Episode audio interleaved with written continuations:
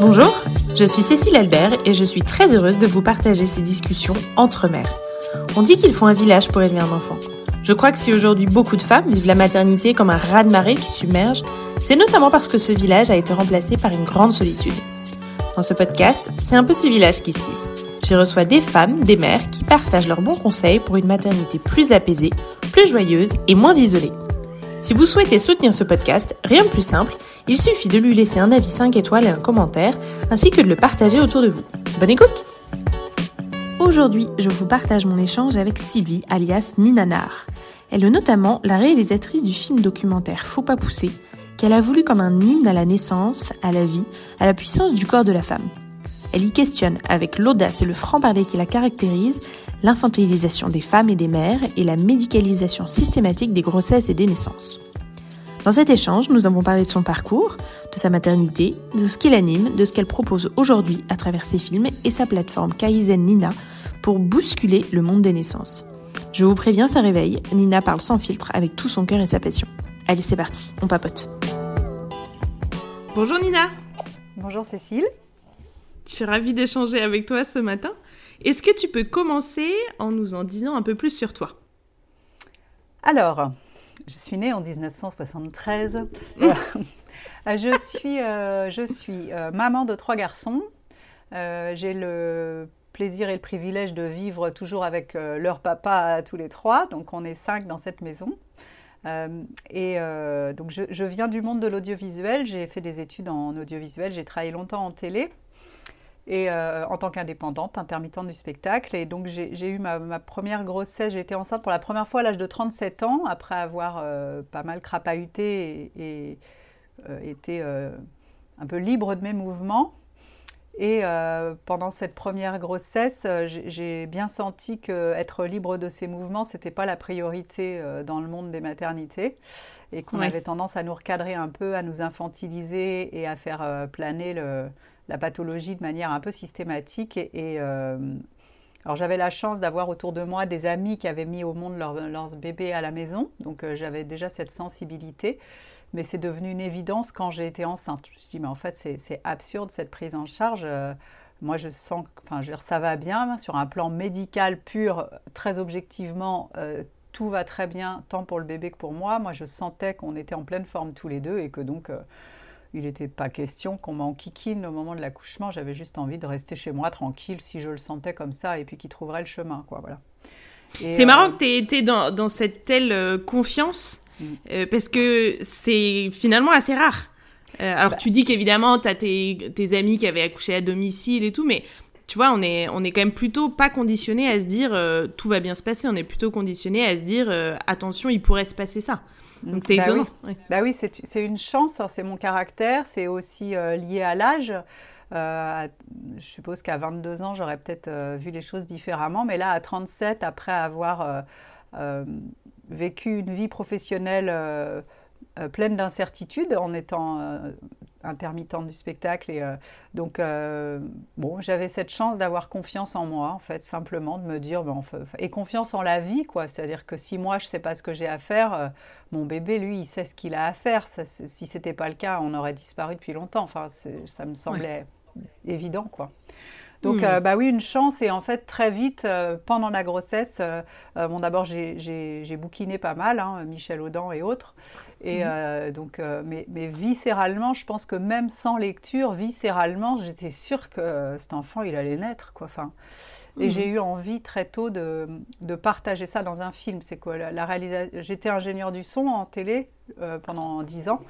Mais depuis mes études, mon, mon, souhait le plus profond, c'était de faire du documentaire. Et donc j'en avais déjà fait un peu, notamment un, de manière indépendante également, j'ai terminé pendant ma première grossesse.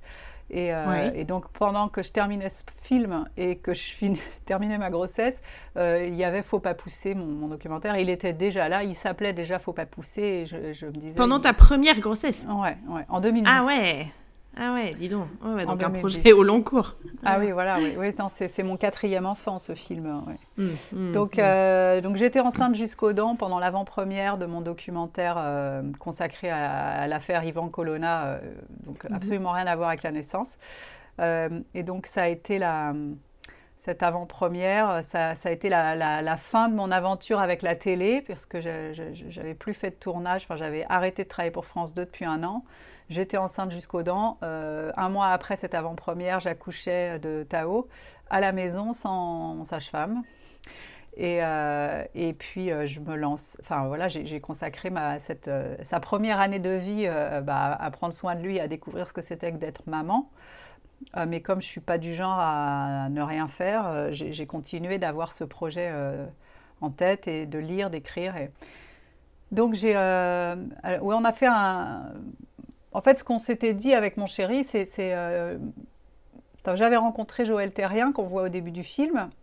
mais en fait, elle prenait sa retraite. On faisait cette rencontre dans le cadre de la réalisation d'un autre documentaire qui n'a rien à voir avec le mien. Et elle m'avait dit. Parce qu'elle, elle est sage-femme, elle accompagne les accouchements à domicile. Voilà. Donc elle ne le fait plus, elle a pris sa retraite. C'est une femme brillante qui a, qui a eu une vie professionnelle très, enfin, très riche. Et euh, elle, elle, était censée arrêter et elle m'avait dit euh, il y a euh, Franck Cuvelier qui veut faire un documentaire qui s'intitule La naissance en France, une révolution. Il veut me filmer et donc je veux bien, dans le cadre de ce tournage, faire cet entretien préalable. Est-ce que vous êtes OK? Donc, Moi, je ne me voyais pas dire non pour un tournage alors que c'était mon milieu. Euh, donc, euh, Franck Cuvelier est venu filmer cet entretien qui, et en fait, j'ai.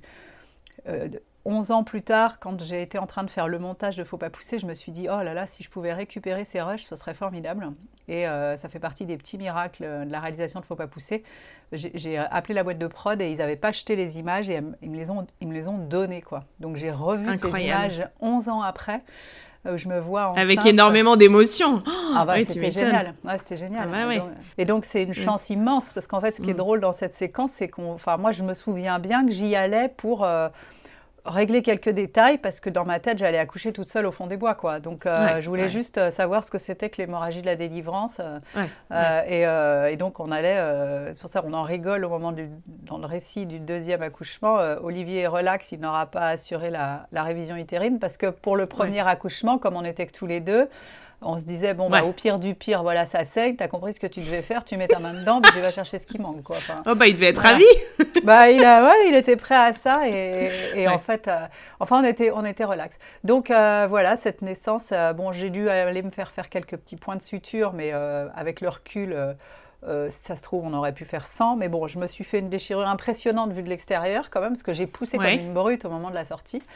Euh, ok, ouais, Parce que j'ai mon cerveau, je dis tout ça dans le film, hein, mon, mon, néocortex est venu foutre la zone au dernier moment, j'ai eu peur qu'il reste coincé j'ai poussé. Donc la phase d'expulsion, ça a été une poussée balèze, waouh, il est sorti comme un ballon de rugby.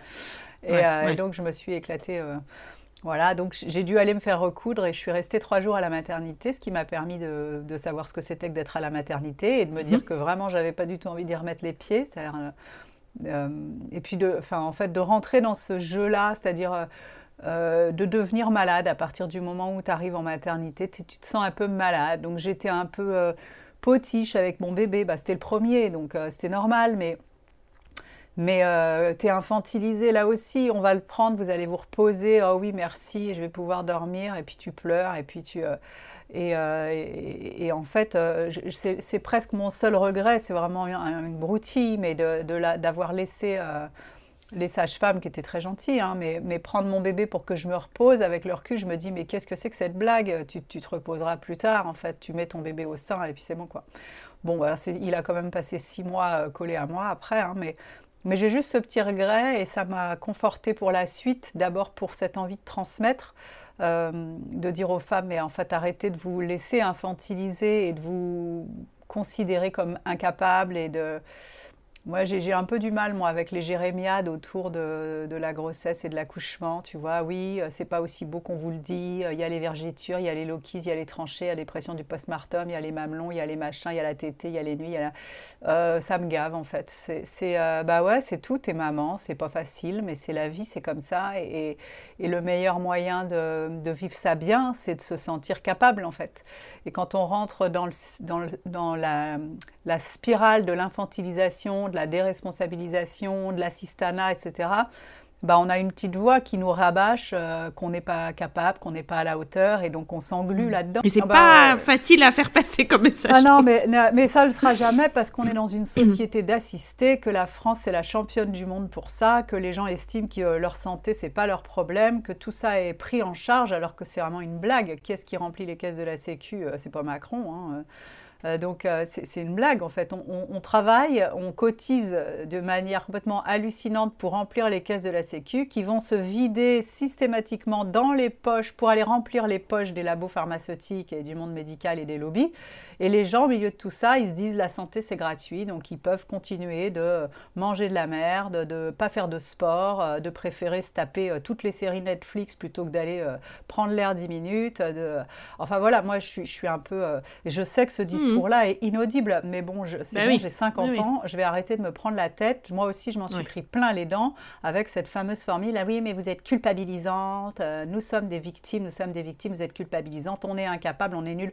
Bah non, merde, en fait, tu bouges tes fesses, tu fais quelque chose de ta vie, et sinon, euh, moi, c'est bon, j'ai rien à te dire, en fait, c'est tout. Et, euh, et, je suis d'accord que, enfin, il y a bon, ça c'est mes marottes, hein, j'ai l'impression de tourner en boucle, mais euh, euh, Stop VOG fait du très bon boulot euh, et c'est important de parler des violences obstétricales, ça existe. Mais moi j'ai pris le, j'ai fait le choix de ne jamais parler de violence obstétricale. Si tu te donnes les moyens, tu es victime de rien du tout. En fait, c'est il faut se décider à sortir du statut de victime. Mais on est dans un monde où on s'y vautre allègrement et que l'idéal, c'est de montrer qu'on fait partie des minorités opprimées, qu'on a été malmené, que gna gna, de se fédérer autour de ça, de chialer ensemble pour se vautrer dans la médiocrité et continuer de dire que on peut rien faire de notre vie. Voilà, c'est horrible. Tu vas, tu vas perdre tous tes auditeurs sur ton podcast. c'est vraiment la, clé de mon message. C'est euh, ok, on, euh, la, vie est courte. Euh, à quoi elle sert Ça, j'avoue que je, je, cherche encore. Mais qu'est-ce qu'on fait de ça? Moi, j'ai à cœur depuis que j'ai Enfin, j'ai l'impression depuis ma naissance, qu'est-ce que je peux faire aujourd'hui pour me rapprocher de, de ma vie idéale et ne pas avoir de regrets au dernier jour. En fait, c'est euh, quelque chose que je veux partager dans mes, dans mes supports, euh, dans, mon site internet et donc notamment Kaizenina, on y reviendra. Euh, c'est cette idée-là, en fait, c'est que tu peux pas non plus, même si tu te sensibilises à la naissance en te disant l'accouchement c'est un moment important, tu peux pas miser sur ton accouchement pour faire quelque chose qui a du sens. C'est avant que ça démarre. Il faut être, il faut habiter son corps, comme me le dit Ingrid Bayo, parce qu'on j'ai ces échanges-là avec des femmes merveilleuses. Ingrid Bayo, je ne sais pas si tu la connais, c'est une spécialiste de l'allaitement qui est québécoise, qui, est, et on, échange. Enfin, en fait, non, elle est belge à la base, mais elle est au Québec depuis longtemps. Copine avec Isabelle Chalut, qui est une euh, idem belge qui est migrée au Québec. Et donc, toutes les deux, elles sont top. Je ne les ai jamais rencontrées en vrai, mais on, échange beaucoup.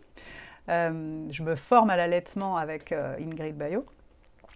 Et euh, cette idée qu'il faut faire attention de ne pas être trop brutal quand, je, dénigre la péridurale, parce qu'il euh, y a des femmes qui ne peuvent pas entendre ça, parce que je veux dire, il y a des femmes qui sont tellement déconnectées de leur corps euh, que, ce n'est pas la peine d'espérer qu'elles puissent accoucher sans péri. C'est un, une tempête, l'accouchement, pour la plupart des femmes. Après, il y en a qui tiennent à parler d'intensité et non pas de, et non pas de douleur. Euh, moi, je tiens à, nuancer douleur et souffrance, euh, mais moi, je te garantis que j'ai bien morflé pour mes trois accouchements. Je mm. J'ai pas été déçue. Mm. Pareil, ouais, ouais, je vois bien. mais j'en ai redemandé, tu vois. Donc ça, je sais qu'il y en a que ça mm. dépasse. Pourquoi euh, s'imposer ça, s'infliger ça? Mais, mais bah, et de fait, tu vois, moi, je, je me dis aussi Pareil, moi, mes deux accouchements, c'est des, expériences extraordinaires que je referais si c'était à refaire, tu vois.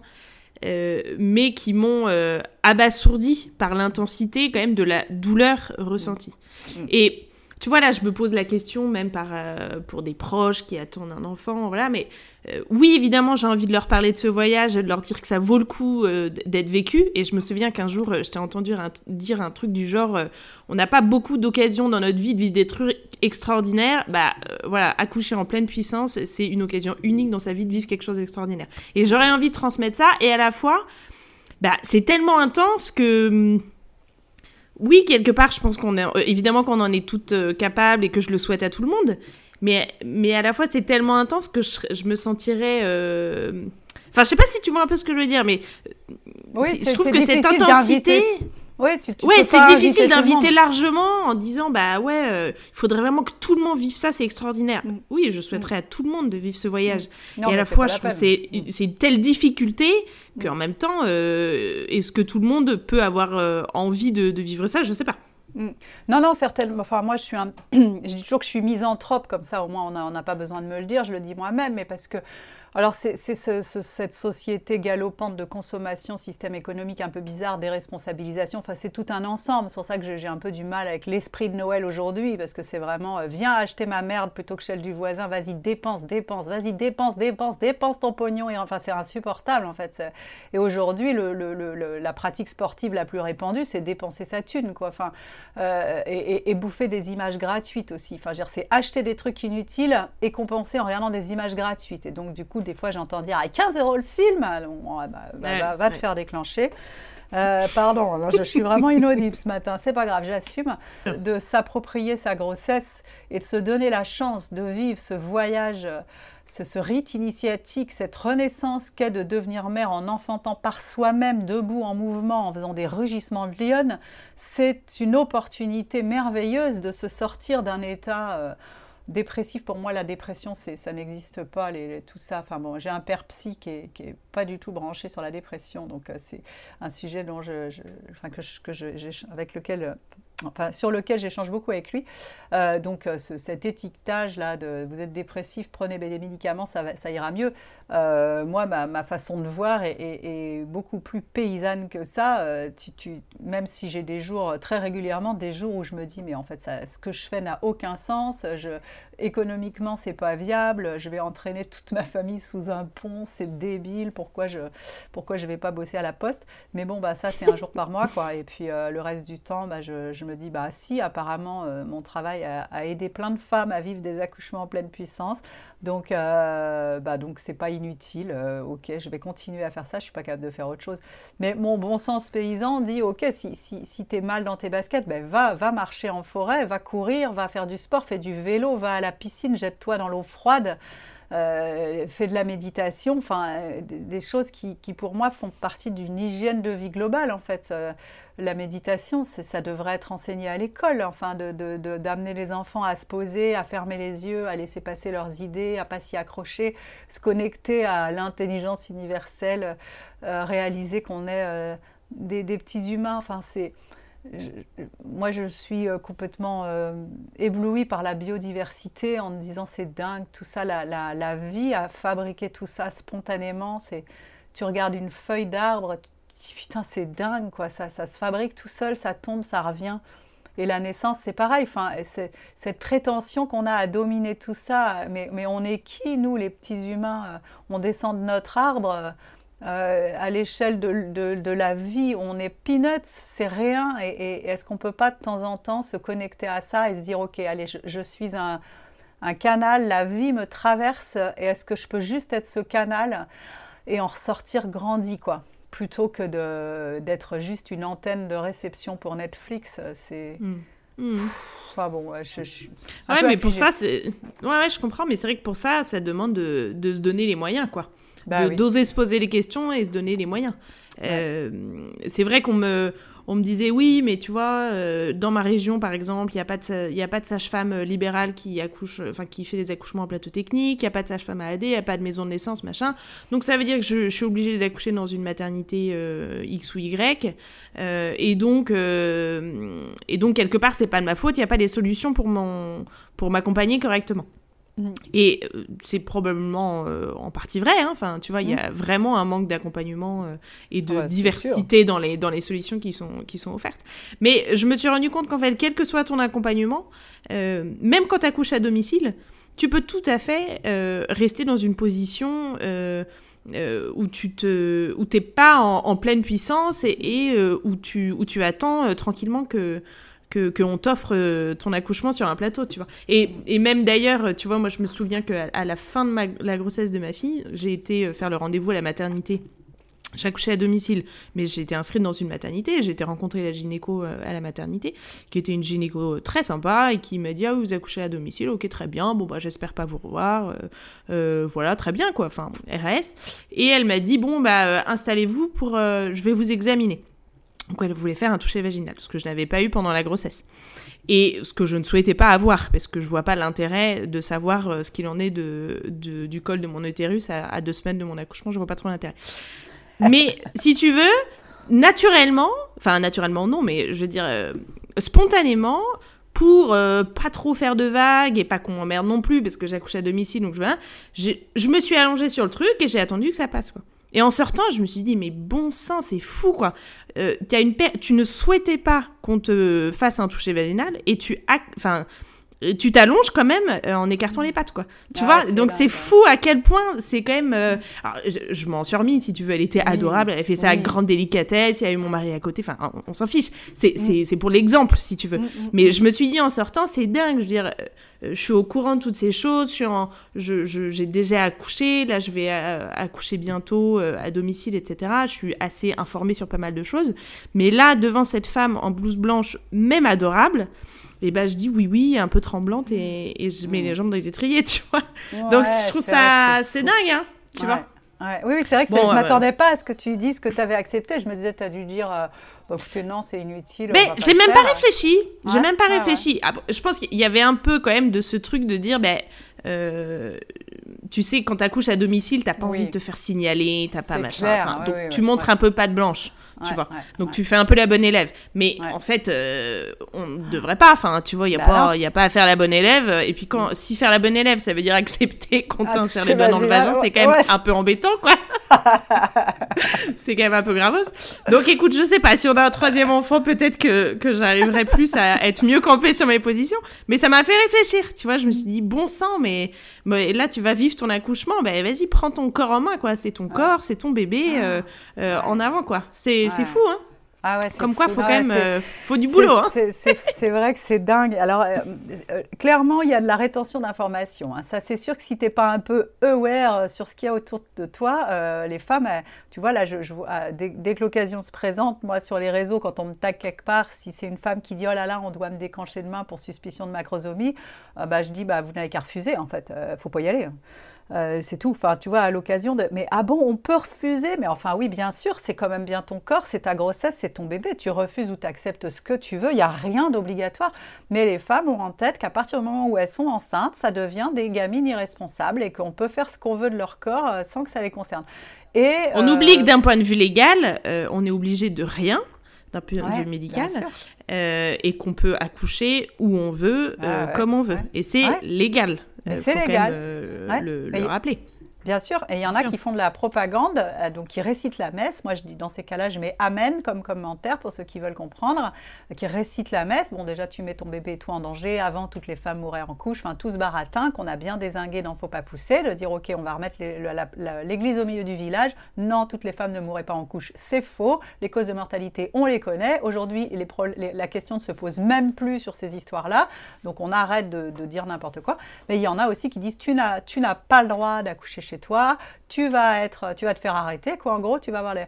Enfin, c'est fou, en fait, que les gens balancent de la désinformation avec une telle, un tel aplomb, c'est affligeant. Ah bah N'empêche que euh, celles qui le veulent, elles peuvent trouver les infos. Et il y a quand même une c'est pratique, euh, c'est pratique de ne pas se poser de questions. Euh, tu es enceinte, tu t'inscris à la mat, tu fais ton suivi sagement, tu te piques à l'insuline si on te le dit, tu te prends des touchés vaginaux à répétition, tu, ça 4 VME de merde parce que ton pauvre chaton, il avait prévu d'être en siège, mais apparemment, il n'a pas le droit.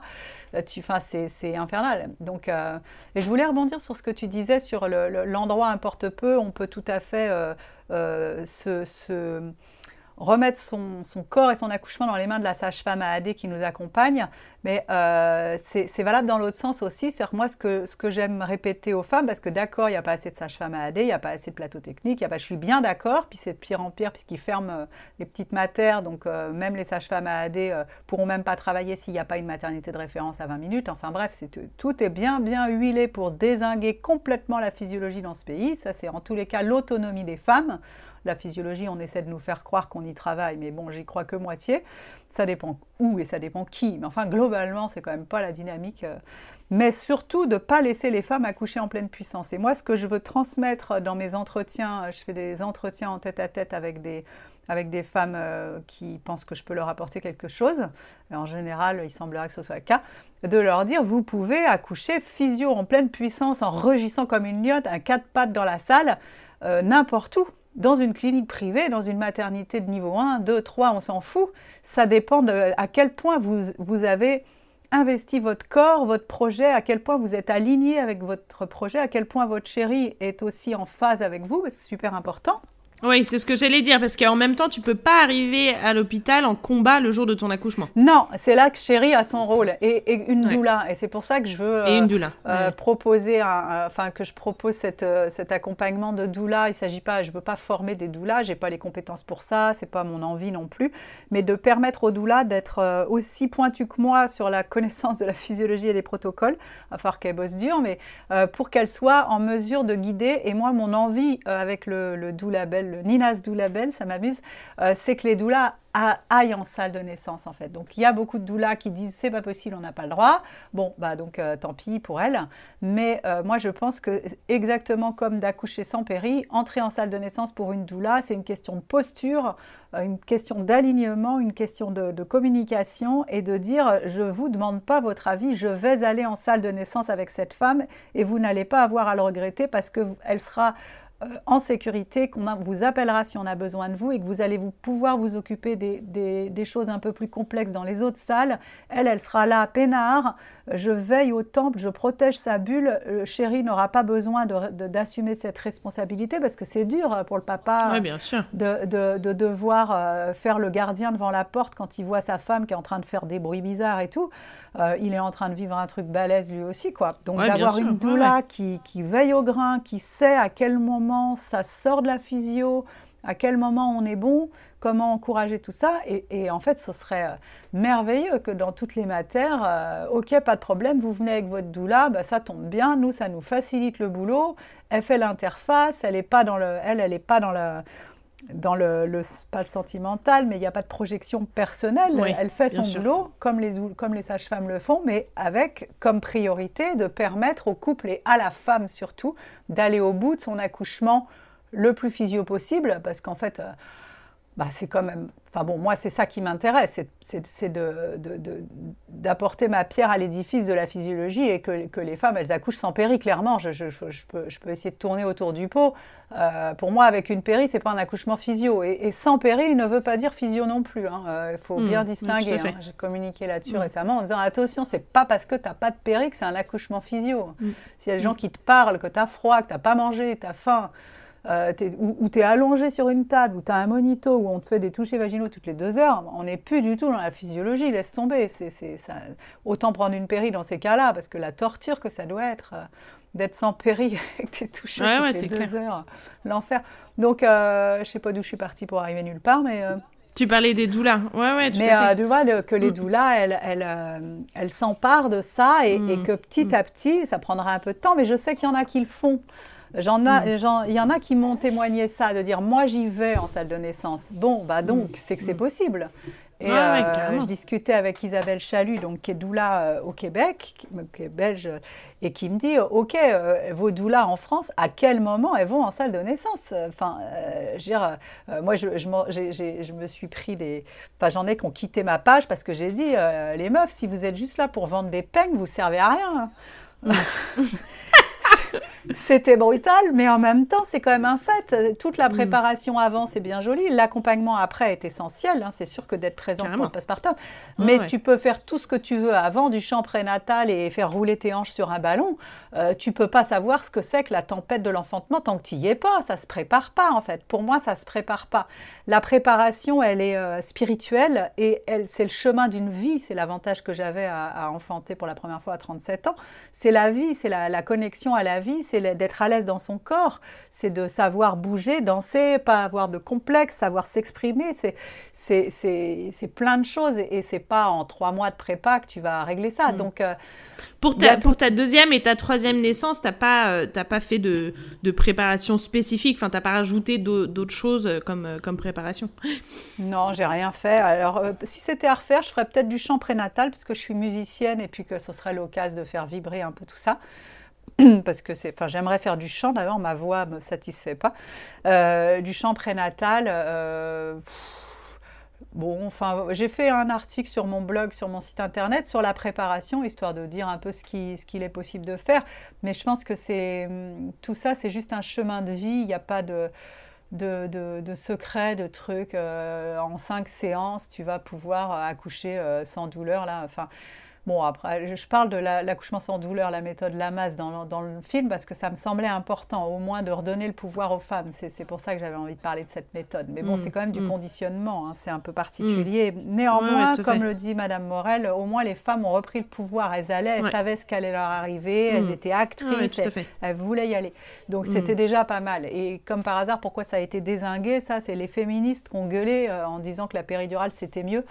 Bon, bah, moi, j'appelle pas ça une avancée féministe. Hein, la péridurale, pour moi, c'est l'arnaque du siècle. Hein. Après, bon, euh, si Ingrid Bayo m'écoute, elle va dire arrête avec ça. La péridurale, c'est merveilleux pour plein de femmes parce que si tu es mal dans ton corps, si tu es déconnecté de tes sensations, si tu n'as pas l'habitude de débrancher le cerveau, si tu n'es pas vraiment dans une dynamique de te surpasser de temps en temps et de. Bon, eh ben, ça devient une torture abominable. Une torture, bah ouais. Une torture, c'est monstrueux. enfin, et un traumatisme et un trauma. Donc effectivement, euh, euh, autant avoir une péri et, faire un scrabble et repartir de là le cœur léger. Voilà, je dis ça avec ironie parce qu'en fait, moi, ça me fout le bourdon, hein, clairement, d'être sur les réseaux sociaux pendant que tu accouches. Je trouve ça à pleurer, quoi. Mais bon, on s'en fout. Il vaut sans doute mieux ça que de, vivre un accouchement sans péri et de. Enfin, c'est l'horreur. Ça doit être absolument horrible. Voilà. Ah ouais, bah, euh, Tout comme.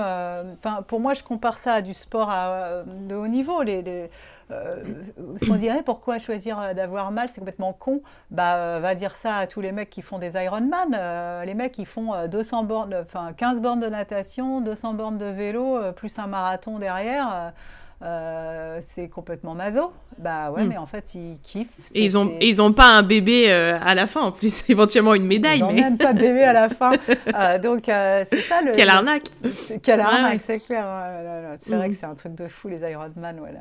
Bon, enfin, bref, mais, mais je comprends, moi, qu'on fasse ça ou traverser l'Atlantique à la voile. J'avais envie hmm. aussi de au départ, dans Faut pas pousser, je voulais mettre euh, une interview parce que j'avais des contacts avec des, voileuses qui avaient fait des transats en solitaire et je voulais en interviewer euh, une ou deux pour dire mais enfin pourquoi euh, s'emmerder comme ça sur ton rafio à travers l'Atlantique Air France fait ça très bien quoi.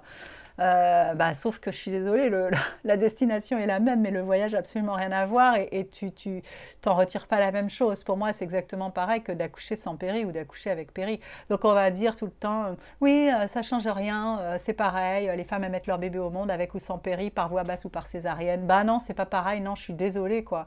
La césarienne, c'est merveilleux, c'est formidable. La césarienne aujourd'hui, c'est fait hyper bien. Il y a des chirurgiens qui font ça vraiment au top des femmes qui se remettent très vite de leur césarienne, etc. C'est génial. Mais quand j'ai entendu césarienne physiologique, j'ai dit il faut quand même arrêter le délire. Ouais, il faut pas pousser. Enfin, c'est qu'elle le dire. c'est le dire. tu vois, c'est, euh, si ça se mm. termine au bloc parce qu'il y avait vraiment un souci, euh, ou enfin, si c'est une césarienne programmée pour placenta prévia, ben, merci la médecine, merci les échos, merci la mm. sepsie, etc. C'est génial. Mm. Mais enfin, c'est pas ça la porte principale quand même. Hein, oui, oui, oui. oui, quand même. Donc, c'est, fou quoi de banaliser à ce point, de dire le synto, il n'y a pas de souci, la péri, il n'y a pas de péri, il n'y a pas de problème, la césarienne non plus. Mais mais, mais non, c'est tout ça, c'est des choses qui sont brutales pour le corps et pour le bébé. Euh, le synto pour le hmm. bébé, on sait bien. Donc, euh, Comment tu as fait pour te, pour te documenter? Parce que on le voit bien dans, dans Faut pas pousser que tu t'es hyper documenté, que tu as cherché des chiffres, etc. Mais en dehors même de, de, Faut pas pousser, on te voit sur ton site, on le voit dans tes lives, on sent que tu as vraiment poussé la recherche sur, euh, sur la physiologie de la naissance, sur les différents protocoles, etc. Euh, comment comment t'as fait ça? T'as as rencontré des personnes? T'as as épluché des bibliothèques entières? C'était quoi un peu tes bah, méthodes de travail? Autant pour bah, pas, Faut pas pousser que pour la suite Que pour la suite, bah, bon déjà tu peux parler au, passé, au présent simple plutôt qu'au passé, parce qu'en fait c'est ma, ma vie, quoi. je fais que ça. Oui, c'est ça. Fait. Hein. Mmh. Mm, mm, mm. Je n'arrête jamais. Euh, alors, j'essaie de trouver l'équilibre entre euh, la, communication sur les réseaux sociaux, euh, qui est mon outil de travail en fait. Enfin, je disais Facebook, c'est ma maison. C'est sûr que le, crowdfunding, parce que donc faut pas pousser, c'est un film qui fait 2h45, qui représente 13 ans de ma vie un budget de, plus de 100 000 euros et j'ai fait tout ça toute seule. donc ça a été financé par le crowdfunding, un emprunt bancaire et ma sueur, mon sang, mes larmes. Et, et, donc les réseaux sociaux ont été, enfin, sont ma maison. C'est-à-dire qu'il y a des mm. milliers de personnes qui ont soutenu le crowdfunding, des, des, je sais pas, j'ai peut-être 20 000 personnes qui me suivent assidûment euh, et, donc c'est un vrai kiff. Euh, et des, tous les jours, quasiment tous les jours, des, messages de femmes qui m'annoncent la naissance de leur bébé. Parfois, euh, le bébé, il est né il y a une heure et je suis la hmm. première à être informée. C'est incroyable. C'est hyper touchant. C'est hmm. vraiment génial. Quoi. Des fois, je hmm. reçois des lettres d'amour dans ma boîte aux lettres, des cadeaux. Enfin, c'est incroyable. Et donc, j'ai à cœur de ne pas trahir tout ça et de de vraiment donner des infos béton. Donc euh, je lis des études scientifiques, j'échange énormément avec Elena, qu'on voit dans le film, qui est, ma sage-femme et qui est surtout ma meilleure amie. Qui t'a accompagnée pour tes deux, les deux dernières naissances. Ouais, voilà, deuxième et troisième. qui est mm. une femme euh, merveilleuse que j'aime mm. d'amour et qui est ma meilleure amie et que voilà. Euh, et, qui a une connaissance de la physiologie incroyable. Elle a dû accompagner, euh, elle n'a pas fait le compte encore, euh, elle essaye d'avoir les chiffres là, mais elle galère, mais elle doit être à 500 naissances à domicile, donc, donc elle connaît son sujet, tu vois, hmm. alors qu'elle a, elle a 34 ans, elle va avoir 35 ans en mars, et elle a quatre filles, hein, et son mec travaille, hein, et elle fait 10 accouchements par mois, voilà. Euh, donc euh, quand on vient me dire, euh, enfin bon bref, voilà, c'est-à-dire qu'on met la barre très haut. Hein. Clairement, Elena elle met la barre très haut. Hein. C'est pas facile de l'égaler. Elle est, je dis que c'est une déesse. Euh, mais en fait, euh, et on voit son émotion dans le film, euh, parce qu'elle revient d'un accouchement, puis qu'elle est fatiguée, puis voilà, mais elle dit, en fait, on vit qu'une fois, et, et, maintenant c'est moi qui vais pleurer, mais enfin, c'est ça qu'il faut transmettre, c'est, bon Dieu, qu'est-ce que vous faites de votre vie? Elle passe très vite, qu'est-ce que tu vas te dire quand tu seras sur ton lit de mort, bordel de merde, qu'est-ce que tu auras fait de valable? En fait, c'est ça, quoi à quel moment on bouge ses fesses pour, pour pouvoir euh, donner son dernier soupir sans avoir la tête bourrée de regrets, quoi? Et, pour moi, vivre un accouchement en pleine puissance, c'est à la fois euh, euh, une fin en soi, mais c'est surtout une impulsion de dingue. C'est-à-dire que le nombre de femmes qui, avant la naissance de leur bébé, avaient un job qui leur plaisait pas ou un mec qui leur plaisait pas, dommage. Mais enfin bref, tout un tas de choses comme ça. Et à partir du moment où elles ont connecté cette puissance en elles, mais la vie après c'est plus la même en fait. Ah bah oui, oui bien sûr. Et, euh, donc, on peut aussi connecter ça différemment. Hein. On peut aussi faire le choix d'avoir un accouchement euh, tranquille euh, avec une péri et puis qui se passe très bien. On va pas dire que les accouchements sous péri sont tous pourris. Hein. Il y en a plein, ça se passe hyper bien. physio, pas d'instrument, impeccable, bébé va bien. Parce que là, tu te dis, c'est dommage parce que ça se passe si bien avec Saint-Opéry, bon sang, euh, en physio, euh, aurait été l'autoroute. Euh, ça a été vraiment génial. Mais bon, et on peut se, donner des, enfin, se, donner les moyens de vivre des choses fortes et, de de ressortir grandi et simplement de se coucher le soir en disant ouais j'ai fait du bon boulot aujourd'hui quoi et à la fin de l'année aussi de se dire ah, ok ouais j'ai progressé cette année mais ça peut être je veux dire c'est pas grave si on a un job qui nous plaît pas. Ça peut être euh, euh, d'apprendre une langue étrangère de pratiquer la musique de se mettre à faire du sport d'arrêter de bouffer de la merde de, de, de, lire des histoires à ses enfants de, enfin il y a mille et une manières de progresser au long d'une année tu vois c'est et, et, c'est juste ça. Et sauf que les gens passent en moyenne 30 heures par semaine devant leur putain de poste de télé quoi. Enfin euh, et, là, moi, j'ai la nausée, en fait, c'est tout. Là, j'ai la nausée, en fait. Au secours. Moi, je, suis un peu euh, écœurée de, tout ça. Et, donc, c'est mon, travail, c'est d'encourager les femmes à sortir de ce système qui est bien huilé. Hein. C'est sûr que c'est vachement bien fait hein, pour que les gens ne se questionnent pas et consomment exactement ce qu'on leur dit de consommer, travaillent exactement là où on leur dit de travailler, cotisent comme il faut et attendent leur retraite sagement en, bouffant des antidep. Je suis déprimante un peu, hein, je suis désolée.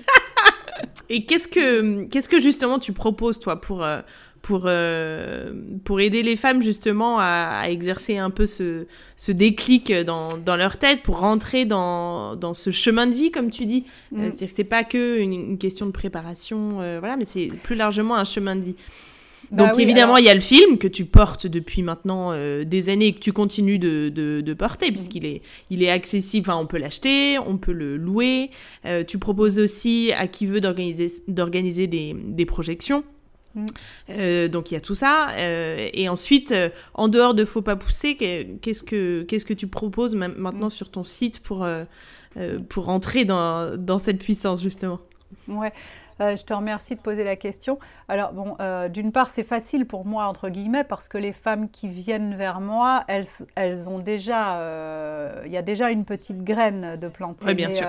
je sais que le film a planté beaucoup de graines. C'est-à-dire qu'il y a des personnes qui ont vu le film, quelqu'un leur a offert, ou on les a traînées à une projection.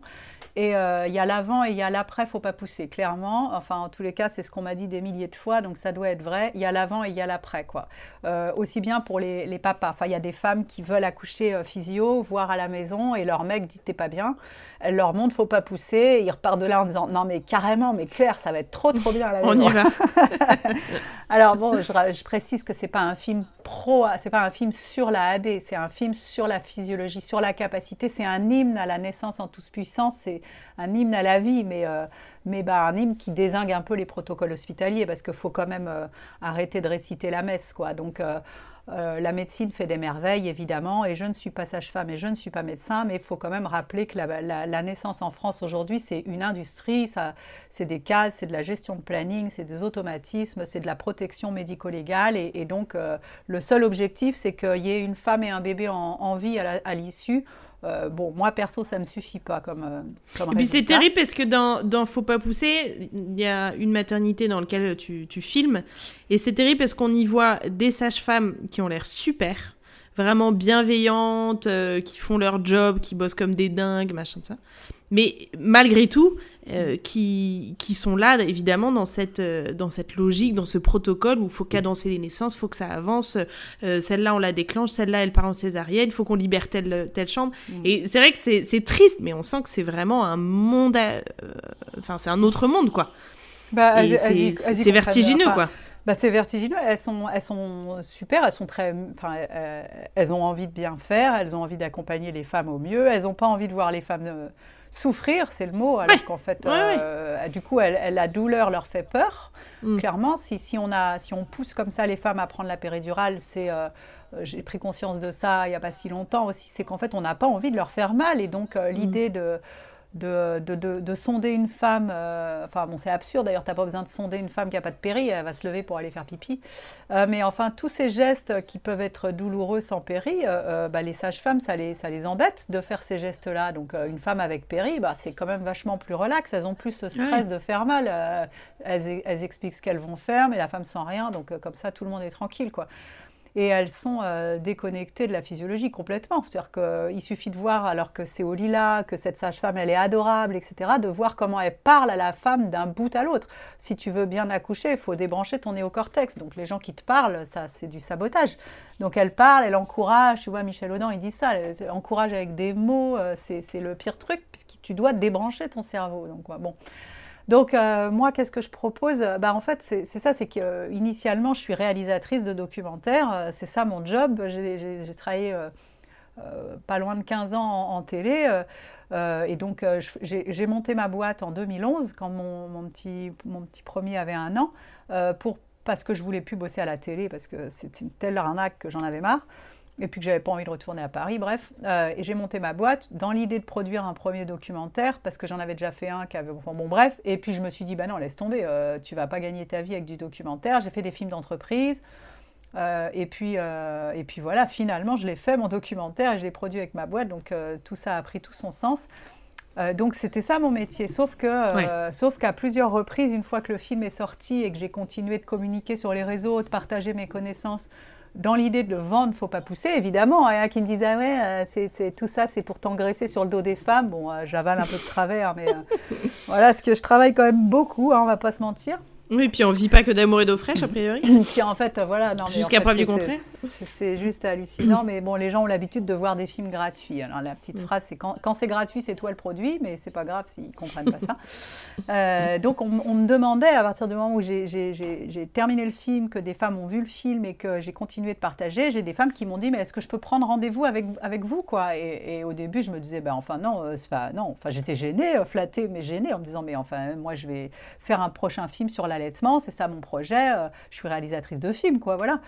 Et puis, en, et puis après, je me, je me, suis dit, mais en fait, j'ai tellement de choses que je voudrais évoquer qui ne sont pas dans Faut pas pousser. Il y a le, le déclachement, on en parle beaucoup dans Faut pas pousser, mais gentiment.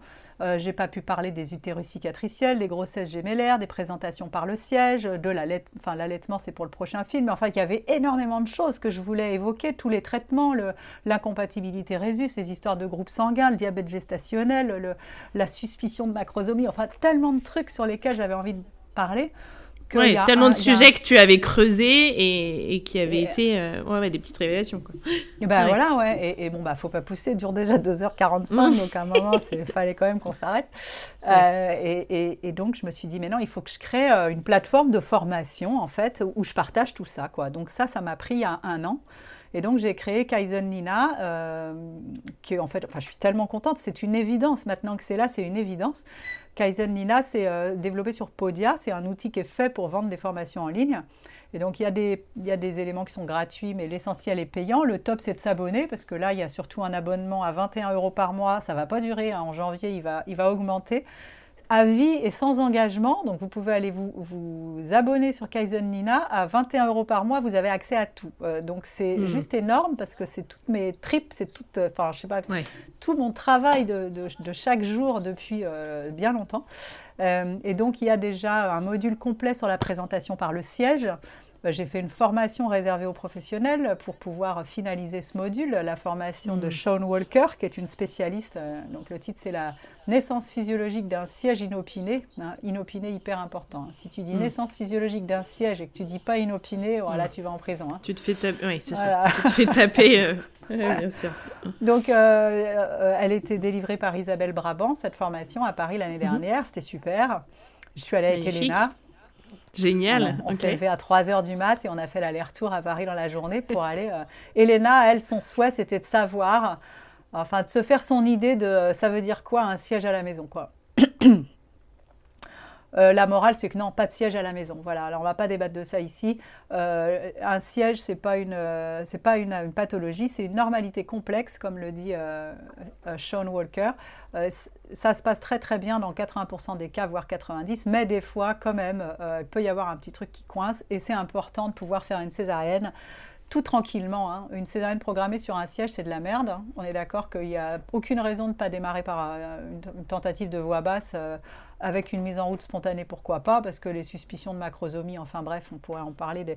Le meilleur moyen de faire sortir un gros bébé, c'est d'être debout et de bouger ses fesses. Hein. Euh, allonger les pattes en l'air, c'est plus compliqué. Bref.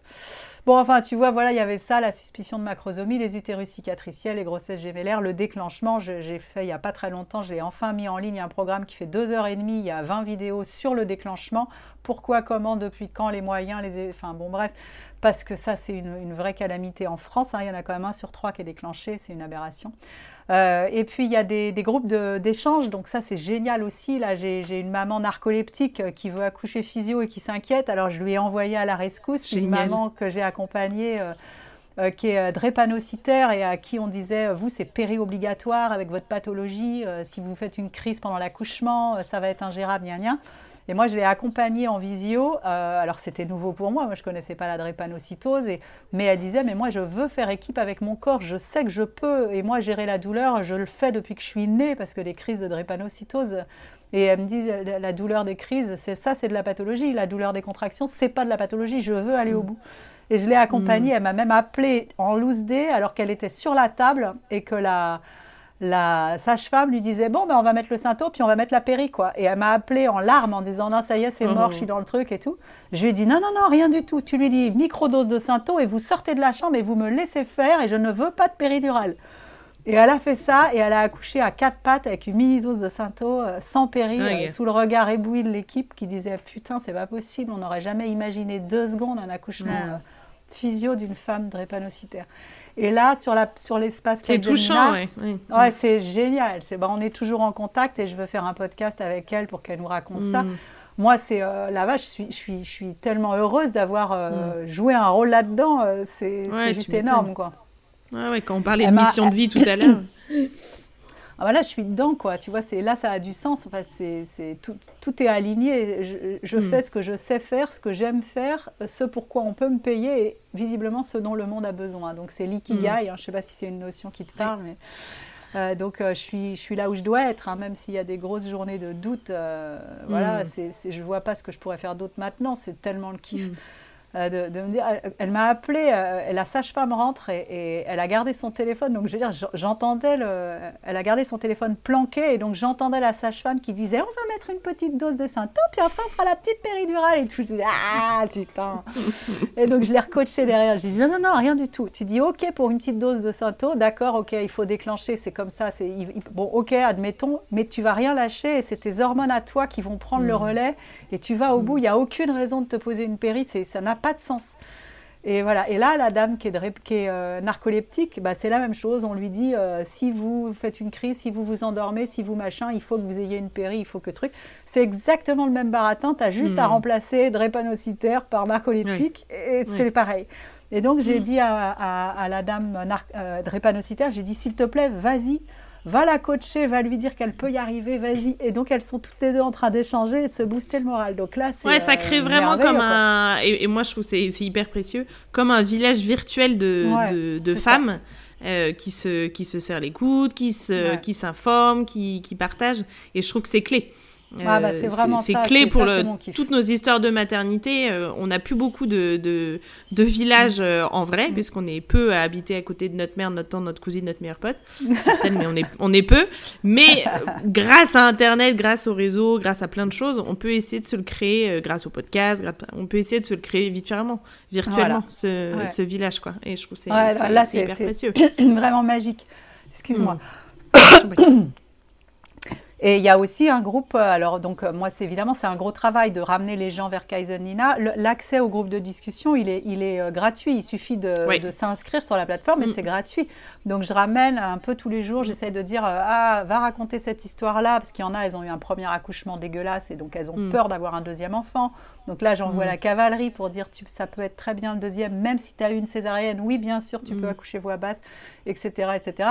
Puis il y a un groupe, alors pour l'instant, je crois qu'il y a encore personne dedans parce que c'est tout nouveau, mais c'est euh, pour les papas, euh, ma femme veut accoucher sans péri, au secours, quoi. Ah, génial. Euh, tu vois, pour que les mecs, ils aillent se, dire, ah, mais bah si, t'inquiète, c'est super, vas-y, accompagne-la, tu vas voir, tu vas, ça va être génial pour toi aussi, parce qu'en fait, mm. tu vois bien, les mecs sont avec un accouchement médicalisé, mm. la femme qui s'ennuie avec sa péri et qui n'a pas le droit de manger. Enfin, tu vois ça dans Baby Boom, mais moi j'ai bah envie de j'ai envie de pleurer, quoi. Le mec, il se fait chier, là, il est sur son smartphone, il va se mm. prendre un café, euh, sa femme mm. a dit Ah, je te déteste, je voudrais manger, mm. je voudrais boire. J'ai envie de lui dire Mais mange et bois, putain Bah ouais, c'est terrible. C'est vraiment. Alors qu'un alors qu'un accouchement, ça peut être une expérience de couple magnifique. Mais carrément. c'est génial. C'est hyper fort de, de, vivre ça, euh, de vivre ça ensemble, quoi. Ah, bah et je pense que tu, tu poses un, regard sur ta femme euh, ah. un peu différent une fois que tu l'as vu traverser cette aventure. Ah, c'est incroyable. Ah, bah, ça, les femmes, c'est ce qu'elles me disent. Mon mec, il me mm. regarde, mais bon sang, mais comme si j'étais ah une déesse, quoi. Enfin, mais en fait, c'est horrible. Hein. Il y en a qui vont me détester, mais mais euh, c'est pas grave. Ok, c'est pas grave, ça se passe bien. Ok, bébé, euh, ok, c'est bon, même déclenché. Ok, non, mais moi je suis ok avec tout, il n'y a pas de problème. Fais-toi déclencher, péri, Sainto, forceps, tout va bien, Nestlé. Mm. Allez-y, faites ce que vous voulez. Mais enfin, merde, je suis désolée, non, c'est pas pareil. Non que d'accoucher en pleine puissance, en rugissant, en attrapant son bébé, en le collant au sein, en le, en le nourrissant avec ton corps pendant ces six mm. premiers mois de vie, bah non, c'est pas pareil que de prendre du mm. Nestlé et d'avoir fini les pattes en l'air au forceps avec une péri méga dosée, une épisio.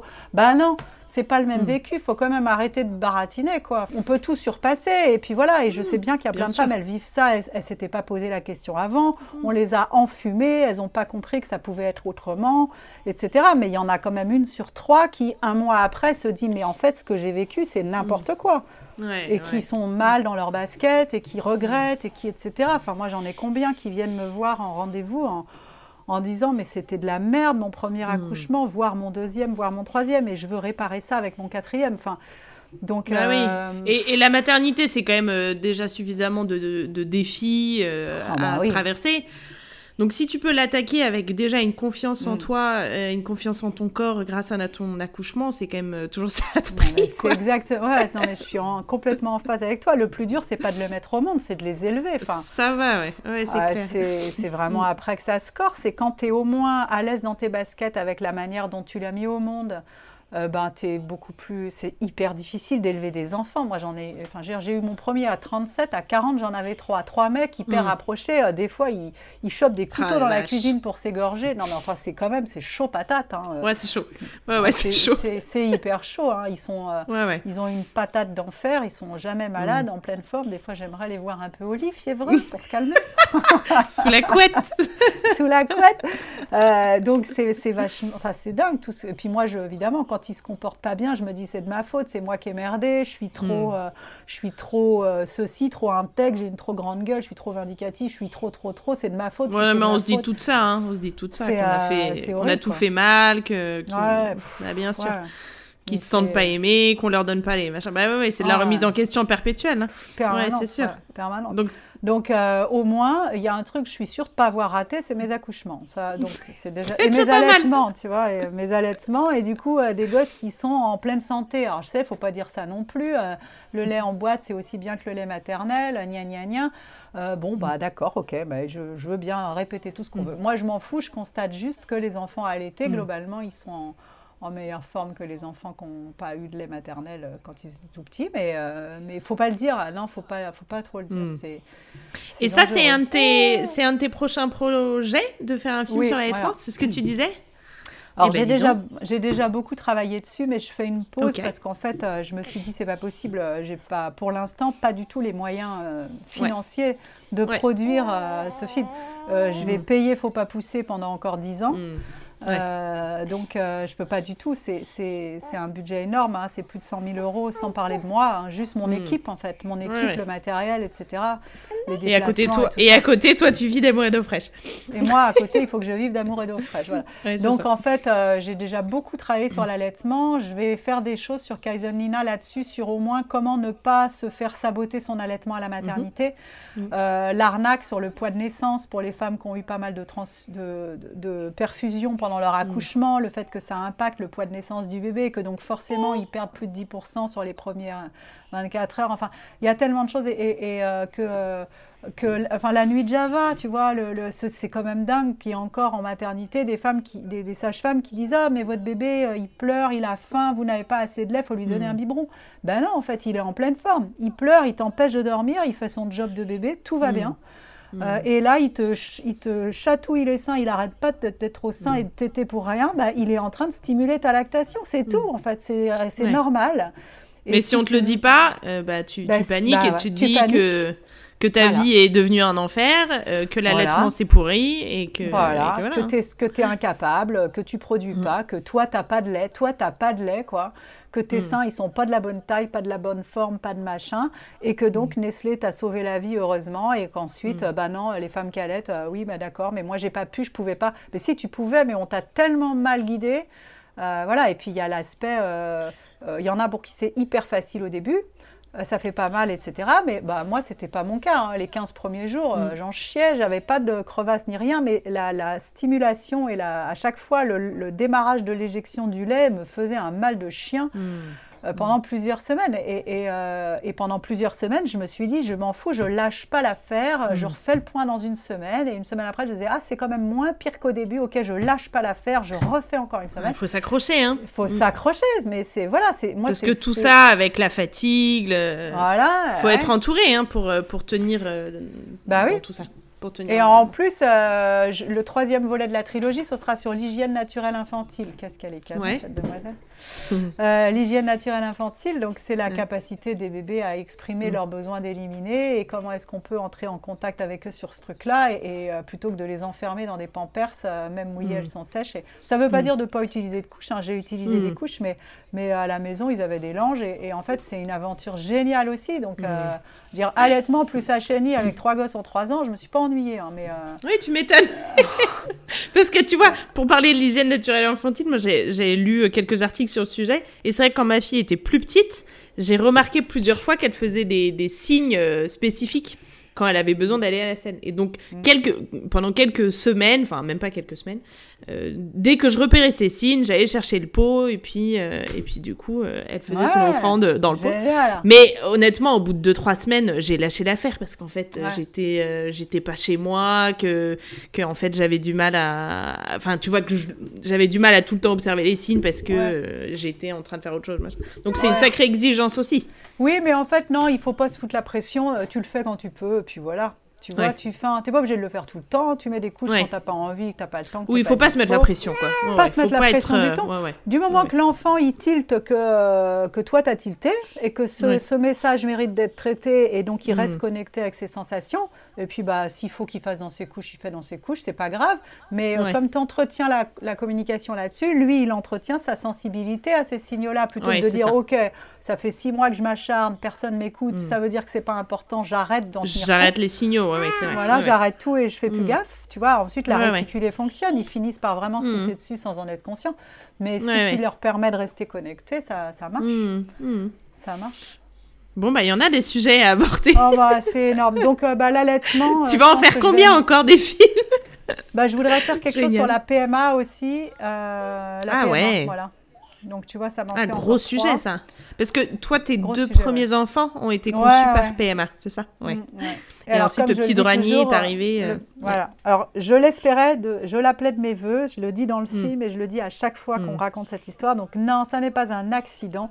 Je rêvais qu'il y ait un petit troisième. Oui, c'est pas que tu t'es dit, euh, on, on peut pas avoir de bébé tout seul, donc euh, on fait pas attention et puis paf. Non, non, c'est que tu voulais vraiment qu'il arrive. Donc, je dis, pas de contraception et s'il y a un troisième, tant mieux. Et il s'est pas fait attendre. C'est le commentaire du film qui ressort. Il ne s'est pas fait attendre. Je, euh, Sony avait 9 mois quand je tombais enceinte pour la troisième fois, mais cette fois sans l'intervention de la médecine. Ah, Donc, euh, bah, du coup, ouais, moi, ils sont hyper rapprochés. Et, mais c'est super. Mais il y a des fois, je me. Enfin, je sais pas, c'est plein de questions. Hein. Des fois, je me dis, je m'occupe beaucoup des bébés des autres et euh, pas assez bien des miens. Enfin, bon, je me flagelle comme toutes les mères, quoi. Comme oui, c'est ce que j'allais dire, comme toutes les mères. Mm. Écoute, t'es es, aligné, t'es dans ta mission de vie. Hein, je pense que nos bah, enfants, ils ont besoin de ça aussi. Hein. En dehors de notre présence, ils sont bien aussi qu'on soit dans nos baskets et qu'on et qu'on soit dans notre chemin de vie à nous aussi, quoi. enfin, je crois. Enfin, j'espère. Oui, c'est sûr, qu'on se plaigne pas de notre patron. Voilà, ouais, c'est ça. Qu'on se plaigne pas de notre patron. Après, euh, je, me lamente sur mon sort euh, comme tout le monde. J'échappe pas à la règle. Je pigne. Euh, si je gagne pas suffisamment bien ma vie, si j'ai peur de ce que sera demain, et si tu vois toujours la peur de mm. manquer, la, peur matérielle, qui, qui, on est, on est élevé là-dedans aussi, en fait. Hein, mm. Donc, je, travaille sur la loi de l'attraction, l'univers. Euh, la gratitude et tout ça en me disant mais en fait en toute logique je devrais quand même pouvoir nourrir mes enfants avec ce que je fais. Mm. c'est juste quoi. Enfin c'est juste. Ouais, j'y mets j'y mets vraiment tout mon cœur et toutes mes tripes et quel job mm. quel boulot de quel job de dingue quel âge ils ont les tiens avant qu'on se quitte? Euh, moi ils ont bientôt 5 ans et 15 mois pour la poupée qu'on entend euh, en arrière euh, en arrière son de certains de mes épisodes. Non, tu l'as rajouté au message pour faire ambiance. bon ben voilà, j'ai un fond sonore Diane que je rajoute. bon mais merci pour cet euh, échange en tout cas, c'était passionnant. Et puis et puis de toute façon, bah, je continuerai de suivre tous tes différents projets. Et puis et puis je conseille à tous ceux qui l'ont pas vu, faut pas pousser évidemment. Oui, Merci beaucoup. Bah, donc voilà, Kaizen Lina, Mammifère Mutin, le prochain film. Et puis. Euh, les Mammifère Mutin le, le, Mammifère Mutin, ouais. Ah, j'adore. Trop bien. Mutin. Et, euh, et, puis bah, la forma... le, le, groupe de doula que je suis en train de constituer, il y aura un nouveau groupe tous les six mois, je pense, pour euh, leur permettre d'assimiler les règles de la physiologie. Euh, pour pouvoir et, des protocoles hospitaliers pour pouvoir accompagner au, plus, au mieux les parents dans leur projet physio mm. sans dépasser les bornes parce que évidemment parfois mm. il faut dire bah non c'est mort là j'ai besoin de la médicalisation et j'y vais le cœur léger parce que je sais que c'est juste mm. en fait c'est ça qui est important ouais bien sûr en connaissance et en puissance voilà. tout à fait génial Merci, merci beaucoup, euh, merci. Merci Cécile de m'avoir donné cette opportunité. Bravo pour tout ce que tu fais aussi. Et puis, euh, bah, à bientôt, quoi. À bientôt. Salut. Ciao. Ainsi s'achève la papote du jour. Je vous donne rendez-vous la semaine prochaine pour une autre discussion entre mères.